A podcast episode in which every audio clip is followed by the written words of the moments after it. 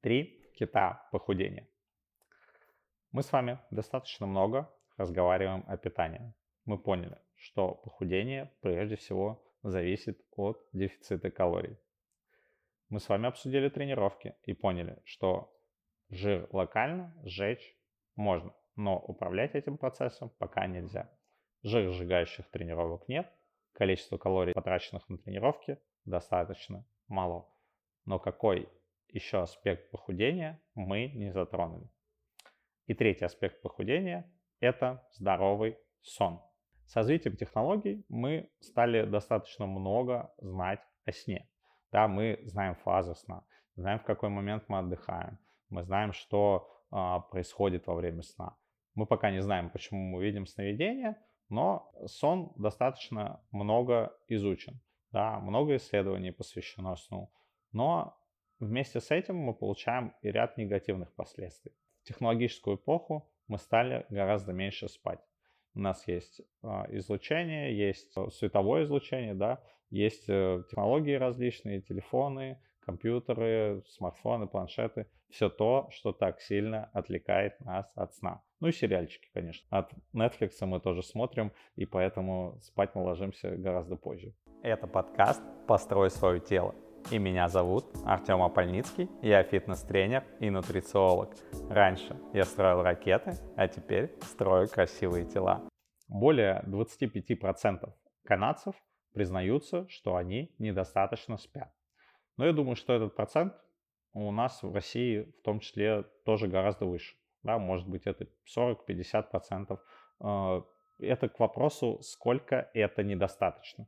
Кто-то считает, что ему достаточно 3 часа, кто-то считает, что 5 достаточно, кто-то там 7-8, а кто-то и за 10 не высыпается. Сколько часов сна необходимо для человека, для его нормальной жизнедеятельности? И ученые установили, что человеку для, нормального, для нормальной жизни необходимо спать не менее 7 часов в сутки. И сколько же спят в среднем люди? В среднем мы спим где-то 5-6 часов. То бишь в основном все люди спят недостаточно. А есть ли разница между сном мужчины и женщины?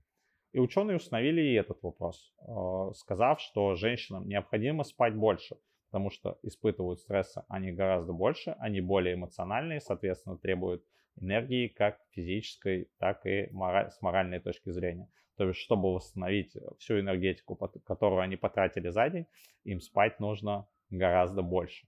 А на что еще влияет сон? Сон влияет и на похудение в том числе, но не прямую, а через наши гормоны. Мы уже говорили о гормонах грилин и лептин. Это гормон сытости и голода. Соответственно, лептин отвечает за сытость, грилин отвечает за голод. Нарушая наш сон, мы так или иначе будем воздействовать на эти гормоны. Недостаточное количество сна снижает количество лептина, то бишь мы чаще хотим есть, повышая количество грилина, который еще с большей силой трясет нас изнутри и говорит, надо покушать. Поэтому, если мы не выспались, а, мы чувствуем себя усталыми и хотим, как и в случае с стрессом, заесть это негативное состояние. То есть мы потребляем больше.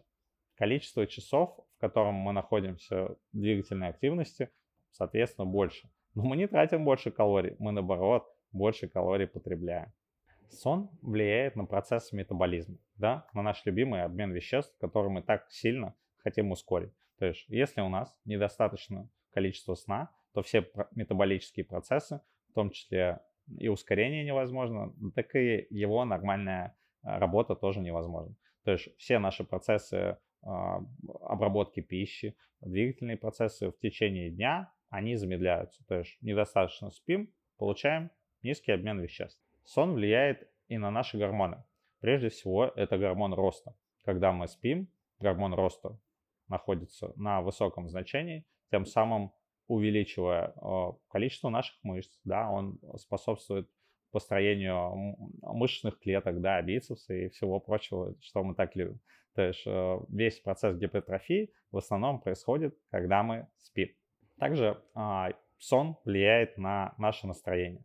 То есть негативные эмоции мы первым делом что делаем? Заедаем. Да? Количество, уровень кортизола, гормона стресса у нас достаточно повышен.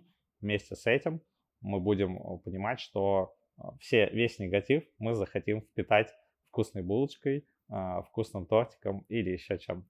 То есть все эти процессы мы будем заедать в течение дня. В долгосрочной перспективе, если количество нашего сна будет недостаточно, все это будет сказываться на настроении, на наших гормонах, а, будет заставлять нас больше кушать и меньше заниматься спортом. Да, это будет влиять и на нашу двигательную активность. Как говорил я в одном из наших подкастов, организм будет всеми силами противостоять процессу похудения.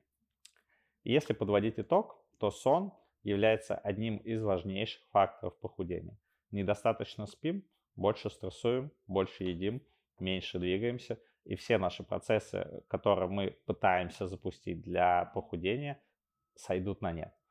А, это такое а, важное препятствие, которое мы очень сильно недооцениваем в процессе всей жизнедеятельности. То есть обычно на сон мы отводим малое количество времени и считаем, что это не важно. Но, как мы поняли, это очень важно, потому что это опосредованно влияет на два важных гормона – грелина и лептина. Тем самым процесс похудения сильно замедляется. Поэтому, если вы хотите похудеть, берите подушку, приходите домой и ложитесь крепко-крепко спать. Тогда все ваши процессы похудения запустятся с новой силой.